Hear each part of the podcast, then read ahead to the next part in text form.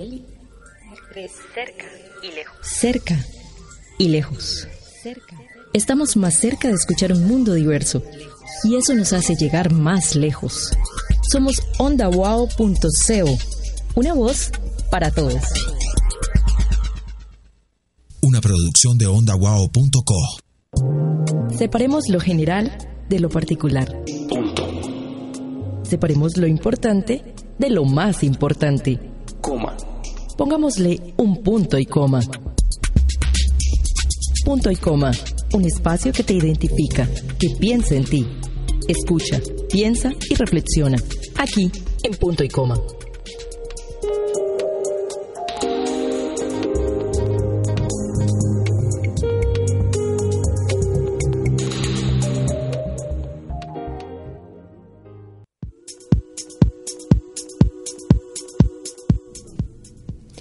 Consumo excesivo de sustancias puede decirse que son enemigas del futuro y también de la esperanza.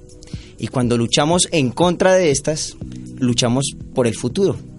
Esta es una frase que escuché hace muy poco acerca del consumo de sustancias, el tema del día de hoy en punto y coma. Buenos días, buenas tardes, buenas noches. Esto es Radio Online. Nos pueden escuchar desde cualquier parte del mundo. Mi nombre es David Torres y es un placer para mí estar el día de hoy con Javier y con Sebastián. Javier, buenos días, buenas tardes, buenas noches. Hola David, ¿cómo estás? Eh, buenos días a todos nuestros oyentes en cualquier parte del mundo. Muy contento de estar aquí y muchas gracias por la invitación. Sebastián, ¿cómo estás? ¿Cómo va todo? Muy bien, muchas gracias David. Un saludo para todos en la mesa y para todas las personas que nos están escuchando en este momento. Eh, bueno, esperamos que en el día de hoy podamos aprender un poco más acerca de todo el tema que tiene que ver con el consumo de sustancias psicoactivas y de pronto por ahí aclarar algunas dudas y ver de pronto qué, qué sucede en nuestra vida personal respecto a este tema. Vamos Perfecto. Causas, consecuencias y muchas más inquietudes podemos resolver a algunas de las personas que nos escuchan hoy en punto y coma. Pero antes de eso, queremos dar unos datos acerca de un sabías qué sobre el consumo excesivo de sustancias. Mucho se escucha acerca de las famosas sustancias psicoactivas, pero ¿qué son realmente? Según el ODC, Observatorio de Drogas de Colombia, la sustancia psicoactiva o droga es una sustancia que introducida en el organismo por cualquier vía de administración produce una alteración del funcionamiento del sistema nervioso central y es susceptible de crear dependencia, ya sea psicológica, física o ambas. Oye, ¿te encuentras bien? Te noto como cansado, pálido y con la mirada perdida. Sí, sí, son las 7 de la noche. ¿Sabes qué tipo de drogas existen? Entre las más comunes encontramos la marihuana, cocaína, LSD, éxtasis, tusi, heroína, tranquilizantes sin prescripción médica como el ribotril, diazepam, entre otros.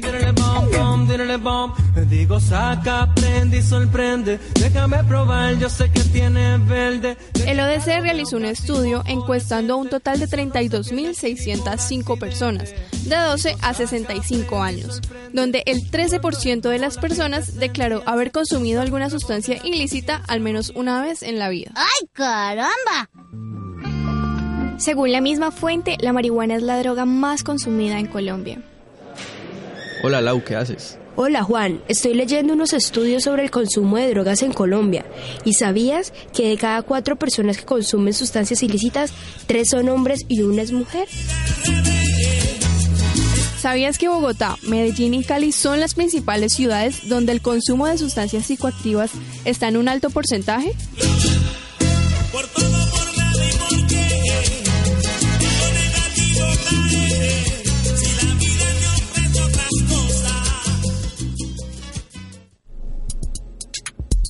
Saquemos los problemas del consultorio. Haz una pausa en tu actividad y escucha punto y coma.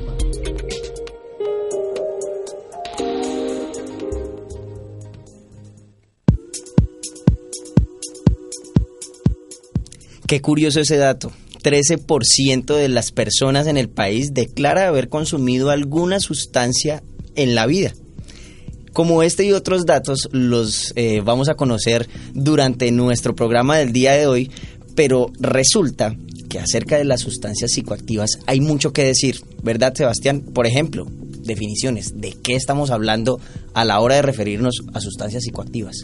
Así es, David. Bueno, digamos que en la grabación se, se podía definir muy bien. Es prácticamente cualquier tipo de sustancia eh, que es suministrada en el organismo, ya sea de, de, manera inyectada, de manera oral, de manera inhalada, que de alguna u otra manera crea una modificación o un cambio en eh, el sistema nervioso central. En este sentido, digamos que se producen algunas alteraciones en algunos procesos psicológicos, como lo pueden ser la percepción, la atención, la memoria, el pensamiento, inclusive el lenguaje, ¿sí?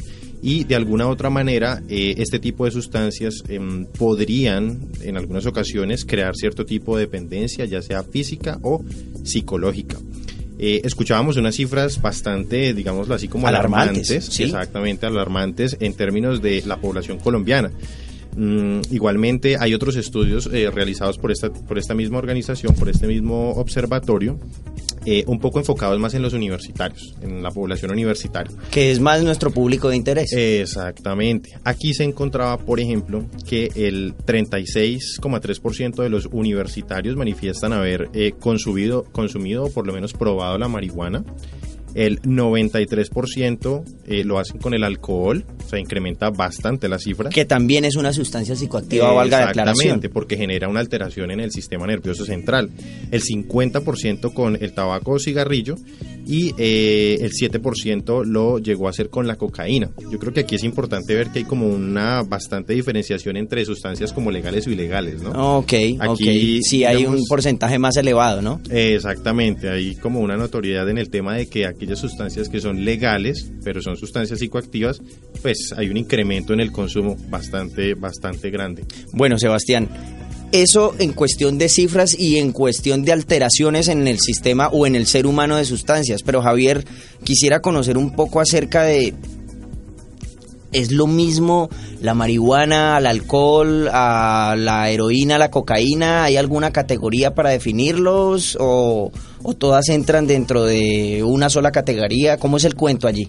No, Sebastián ha hecho, digamos, un aporte muy interesante y tiene que ver con la aceptación, la aceptación social de algunas sustancias, ¿no? Digamos que en ese orden de ideas, el, el alcohol y el tabaco eh, son eh, de mucho mayor consumo y tiene que ver porque socialmente son son sustancias eh, legales, ¿no? Aprobadas, tienen que ver mucho con la industria, tienen que ver mucho con, con la economía también del país. Eh, de ellas también dependen en gran medida muchos impuestos, por ejemplo, para la salud, y eso hace que sean sustancias que, que, que deban ser eh, aprobadas porque también se necesitan para movilizar otras, como otras industrias, ¿cierto? Pero eh, hay algo que sí es determinante en el tema de las sustancias y es también la capacidad económica de cada uno de los países, ¿no? Digamos que este es un país con unas limitaciones económicas y nos hace también entender en estas cifras que entre más capacidad adquisitiva se tiene, mayor posibilidad de consumir sustancias, eh, por ejemplo, sintéticas e importadas de mayor costo, ¿cierto? No en vano la marihuana, pues que de hecho también se, se produce en nuestro país, es una de las, de las, de las, es la más consumida, ¿cierto? Dentro de las ilegales. Pero ¿qué nos dice esto? Tanto el alcohol, como la marihuana, como la cocaína, como cualquier otra sustancia sintética o no sintética, nos lleva a un mismo estado y es a un estado alterado de conciencia. Cuando yo no logro eh, en, en estar en, en, mis, en mis cinco sentidos y generalmente eso, y yo pienso que con esto podríamos ir organizando esta idea, es genero un placer en todo mi, en mi sistema eh, mental, altera mi sistema nervioso, me genera un estado de placer. ¿Cuál es el problema de este consumo? Que lo que en un principio fue placer, cuando se deja de consumir, empieza a generar unos estados de ansiedad, ¿no? Y al tener esos estados de ansiedad, ya empiezo a sentir un displacer, es decir, ya necesito el consumo. Lo contrario. Entonces, ya finalmente no se consume por placer, sino para evitar ese displacer. Bueno, Javier, antes de hablar, o sí, antes de, de, abordar ese tema de causas, consecuencias, qué pasa antes, qué pasa después, quiero invitarlos a escuchar esta pequeña nota que nos tiene preparado nuestro equipo de producción acerca de las múltiples preguntas que surgen a la hora de hablar de sustancias psicoactivas.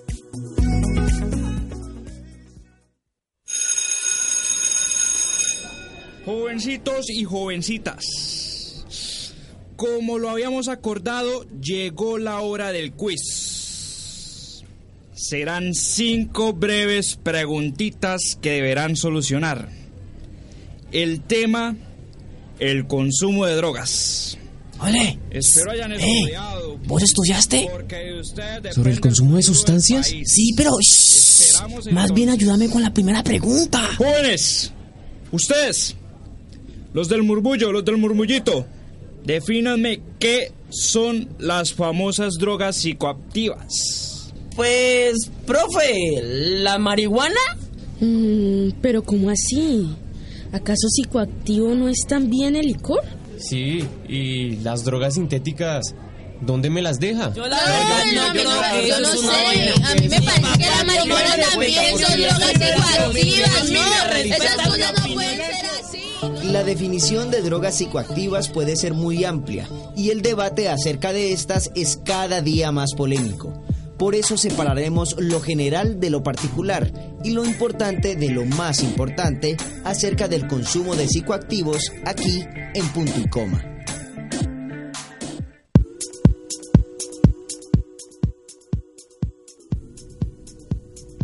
Bueno, acabamos de escuchar esta nota acerca de las múltiples preguntas que surgen cuando se habla de sustancias psicoactivas, pero esto tiene muchísimo más de qué hablar, Sebastián.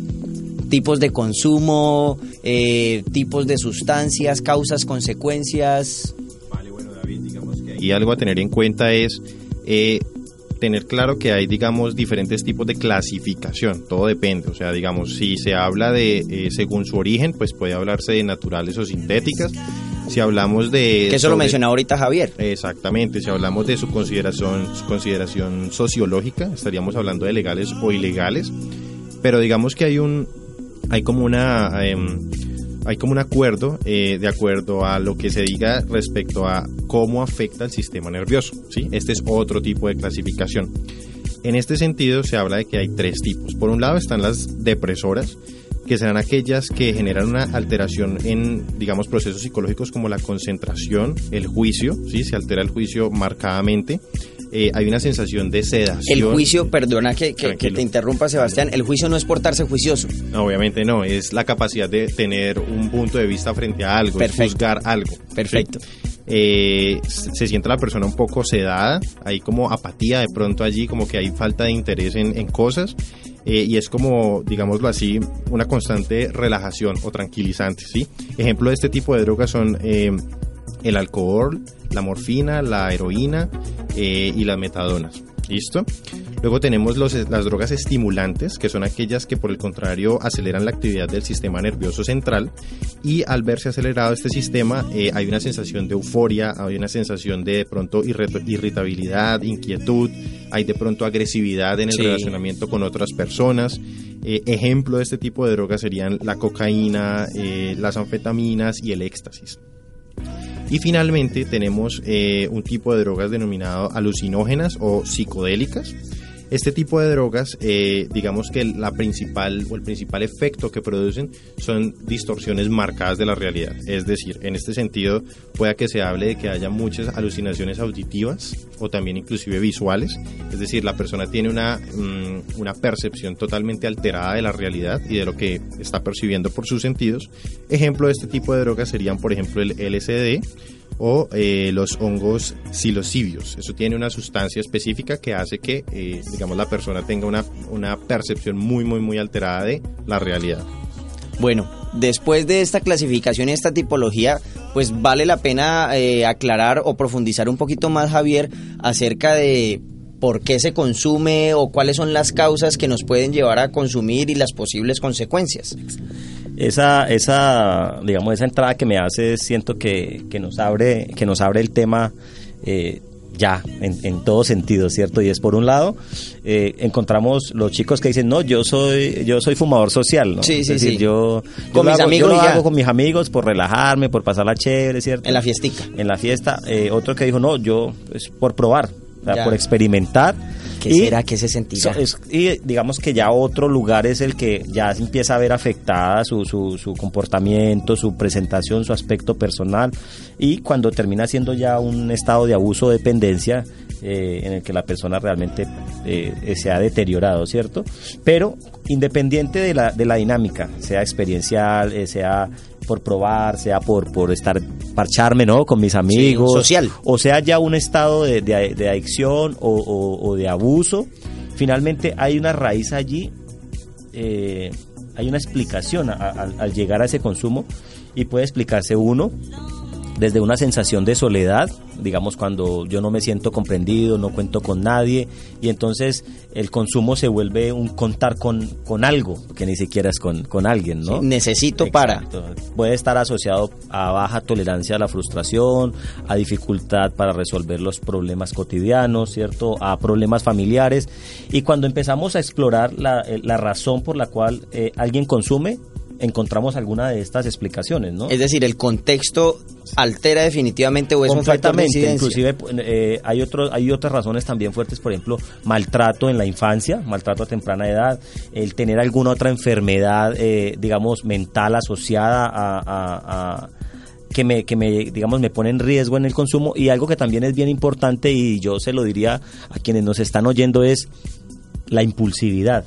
Es decir, los que podemos tener la impulsividad como un rasgo o en algún momento estamos en un estado impulsivo, podemos terminar accediendo al consumo y podemos terminar eh, siendo dependientes porque algún día en un estado de, de impulso, de- en, en un, como dicen ellos, ¿no? En un arranque, me entré en el mundo y aquí estoy y no salí. No se lo esperaba definitivamente. Algo ahí, digamos, como agregar. También es como, finalmente, en muchas ocasiones puede convertirse el consumo de la droga en un método de afrontamiento a los problemas, es decir, es como un tipo de evitación. Escudo, Eh, algo de bueno, así como lo hago Hay- porque Hay falta de, resol- de habilidades en resolución de conflictos y es allí donde llega la persona y por evitar el conflicto, por no sentirse en esa sensación de displacer, accede al consumo de drogas, digámoslo así, simulando una solución, pero a la larga vuelve y se entra en ese ciclo de volver a enfrentarme a la misma realidad difícil sin haber logrado una solución certera. Da una, digamos, da una sensación de bienestar, pero momentánea. una mala elección para intentar solucionar un problema. Totalmente, exacto. Bueno, hace algún tiempo, creo que todavía están los medios de comunicación, el gobierno nacional tuvo una campaña publicitaria muy agresiva en contra del consumo excesivo de sustancias, en este caso de eh, drogas ilícitas. Vamos a escuchar esta famosa campaña y después vamos a reflexionar acerca del el consumo de sustancias psicoactivas para darle cierre a este programa de punto y coma. Lola no se preocupó por llegar a su primer concierto y la banda no pudo tocar. Felipe no tuvo ganas de ir a los 70 de la abuela Inés y todos preguntaron por él. A Camila ya no le interesó ir a presentar su examen de admisión. Beto por andar en otro parche, otra vez le quedó mal a la novia. Cambio de plan. Las drogas pueden cambiar tus planes. Métele mente y decide. Todos por un nuevo país. Lo piensas tú, lo vivo yo, lo solucionamos juntos en punto y coma.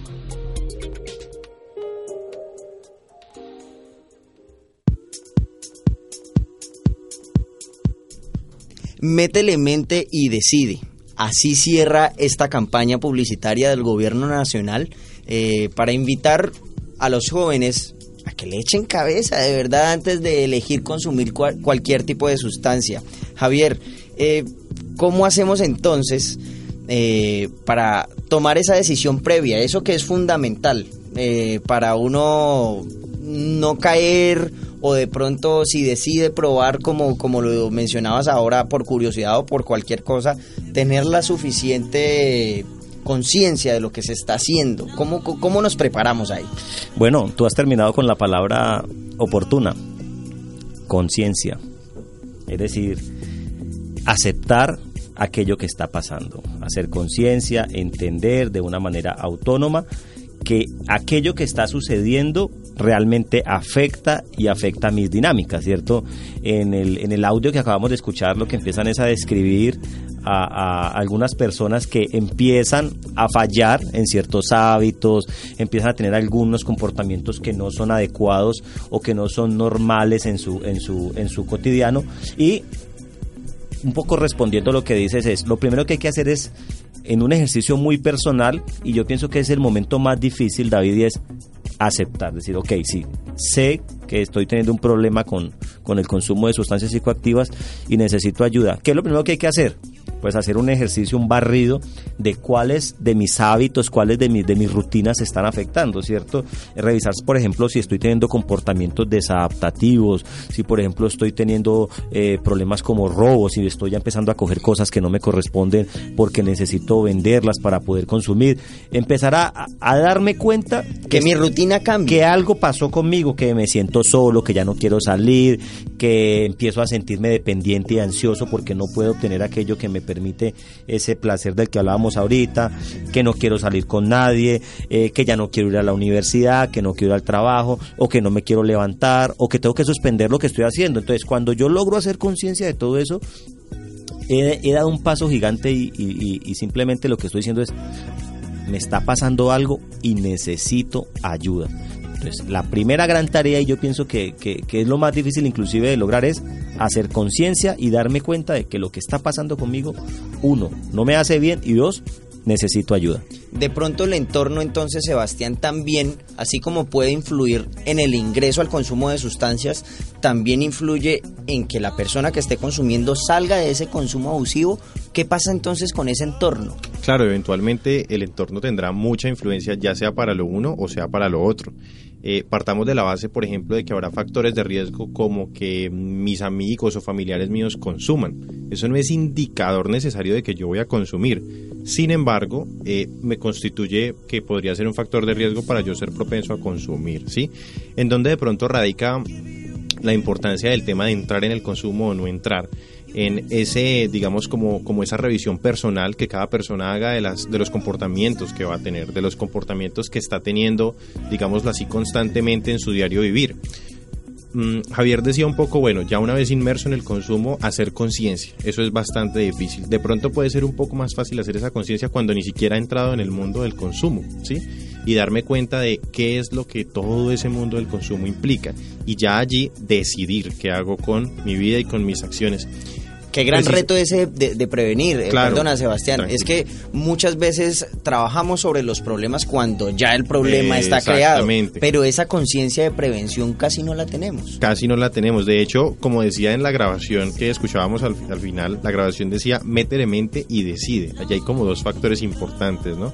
Métele mente, pues yo lo interpreto un poco como, ok, reflexiona respecto a, piensa respecto a, asume una posición crítica respecto a este tema. Y después de asumir esa posición crítica, toma una decisión, ¿sí? Muchas veces Eso no quiere decir que consuma o no consuma, simplemente que la persona tenga la capacidad de decisión. decidir. Eh, exactamente. es que Pero inclusive, Sebas, perdón, la campaña puede ser hasta preventiva, ¿no? Cuando Exacto, tú lo estás es lo es. planteando, está diciendo, ok, piensa antes de y, y aprende a decir también no. Eh, Exacto, exactamente. exacto. Si se puede, pu- puede ser ambigua, tomémoslo por el lado amable, es prevención para el no consumo. Exactamente, pero digamos que me parece importante como dejar claro estos dos procesos, ¿no? O sea, tómate tu tiempo de pensar, tómate tu tiempo de, de elegir qué es lo que quieres hacer, teniendo en cuenta todas las variables que tengas al frente, tus amigos, tus tiempos con ellos, porque vuelve y juega, no es que tener un amigo que consuma sea malo, no, es tu decisión si tú imitas ese comportamiento o no. Entonces digamos que también es un poco el empoderarse de las acciones, ¿no? No el dejar que ese entorno, como me preguntabas ahora, eh, tome la decisión por mí y me induzca a consumir, sino yo decidiendo si me meto en ese mundo o no. O sea, es un tema reflexión y después de esa reflexión y de tener en cuenta las variables que yo quiera tener en cuenta en mi reflexión, tomo una decisión. Basado en, obviamente, aquellas cosas que para mí tienen sentido. Si para mí tiene sentido el cuidado de mi salud mental, el cuidado de mi salud física, pues obviamente allí tendré, tendré como unos componentes que me van a permitir decir de pronto, no, yo paso, tú eres mi amigo, tú eres mi pareja que probablemente consumes, es tu problema, pero yo no consumo, ¿sí? Entonces digamos que es un poco como eso y también eh, quizás eh, agregaría yo algo que puede ayudar para la prevención del consumo es el desarrollo un poco de resiliencia en las personas. Cuando, bueno, partamos de la base de que la resiliencia se puede entender como la capacidad del hombre para eh, sobreponerse o llevar, digamos, diferentes dificultades, exactamente, llevar diferentes eh, dificultades eh, y poder, digamos, continuar con su funcionalidad, a pesar de que, de que haya, de que haya cierto tipo, pues, digamos, de alteraciones en mi contexto digamos que quien puede desarrollar resiliencia hay una mayor probabilidad de que pueda tomar decisiones un poco más acertadas respecto al mundo del, consumo de la droga. Bueno, Javier, eh, vamos cerrando entonces con algunas conclusiones que podamos tener acerca de este programa eh, que ha tocado tipos de, sustancias psicoactivas, características de las sustancias, eh, causas del consumo, consecuencias del consumo, mete y decide. ¿Qué podemos decir entonces para que nuestros oyentes puedan decir, chévere, hoy me llevo este mensaje de punto y coma. Bien, si no, pues que este programa sea una oportunidad de, de hacer un ejercicio de reflexión. Eh, cada uno de los que nos está oyendo se empiece a preguntar cómo estoy haciendo las cosas, eh, qué, están, qué está pasando con mis hábitos, qué está pasando con mi cotidiano, eh, cómo están mis relaciones interpersonales a nivel familiar, a nivel social, a nivel de amigos, bueno, de mis diferentes entornos y también bien importante es que podamos tomar buenas decisiones, ¿cierto? Finalmente, en las pequeñas decisiones de nuestra vida es que vamos acumulando y podemos ir caminando hacia, hacia ese proyecto de vida que cuando estamos por allá en esa adolescencia nos, nos, nos, nos, nos, ponemos allá como al frente, ¿cierto? Entonces, evaluemos un poquito cómo está ese proyecto de vida, eh, cómo están esas metas que algún día me puse, estoy trabajando, mi vida refleja un poco coherencia con esas metas y, y si mi vida refleja coherencia con esas metas, pues vamos a seguir caminando por allí. Y si no, hagamos un alto y vamos a reflexionar. Sebastián hablaba de algo, de una palabra que mencionamos que está de moda, pero que vale la pena rescatar, la resiliencia. Conclusiones alrededor de las sustancias psicoactivas, eh, su consumo en abuso, pero también sobre esa palabra chévere, resiliencia. Bueno, digamos que retomando ahí esa idea que mencionabas tú de la resiliencia, es importante que en nuestro día a día veamos este concepto. En nuestro día a día, frente a cada dificultad, veamos cómo nos manejamos, cómo afrontamos la dificultad. Porque es que realmente es imposible imaginarse una vida sin dificultades. Es imposible imaginarse una vida donde no haya problemas. Por lo tanto, aceptar que el problema, que la dificultad siempre va a estar en mi vida y por ende preocuparme por desarrollar habilidades que me permitan lidiar con esa problemática y seguir mi funcionalidad con normalidad, pues es algo muy saludable realmente, es algo muy saludable que me va a permitir tomar decisiones acertadas y como lo decía Javier, eh, basadas en cómo voy a llevar a cabo mi proyecto de vida, cuál es mi proyecto de vida y hacia dónde me voy a dirigir yo. Es un poco saber decidir sin importar de pronto tanto qué puede decir la sociedad en algún momento, qué pueden decir mis amigos en un momento determinado. De pronto no están de acuerdo con, que yo no consuma, pero para mí basta con que yo sí esté de acuerdo conmigo mismo en no consumir. Sebastián, Javier, de nuevo muchísimas gracias eh, pues en esta nueva temporada de Punto y Coma con este tema que da mucho para hablar y para reflexionar. Así es, muchísimas gracias a toda la mesa, a todos los oyentes y bueno, esperamos en un próximo programa podernos volver a encontrar. Javier. Sí, muchas gracias pues también por la invitación y bueno, que sea esta una oportunidad para, para que haya ganancia en cada uno de, los que nos, desde los que nos oyen en aquí, allá y acullá. Los problemas y los conflictos seguirán existiendo. Lo importante es y será la posición que tomemos para resolver estos inconvenientes. Fue un placer haber estado con ustedes. Mi nombre es David Torres en este programa que se llama Punto y Coma. Agradecimientos mil a la Universidad Autónoma de Occidente, a Bienestar Universitario, a todo el equipo de psicólogos eh, del Centro para la Excelencia y de Bienestar Universitario y también a todo el equipo de producción. Ana Milena Londoño, muchísimas gracias por estar y hacer posible este espacio para ustedes que se llama punto y coma. También a los chicos de GESCOM. Chao.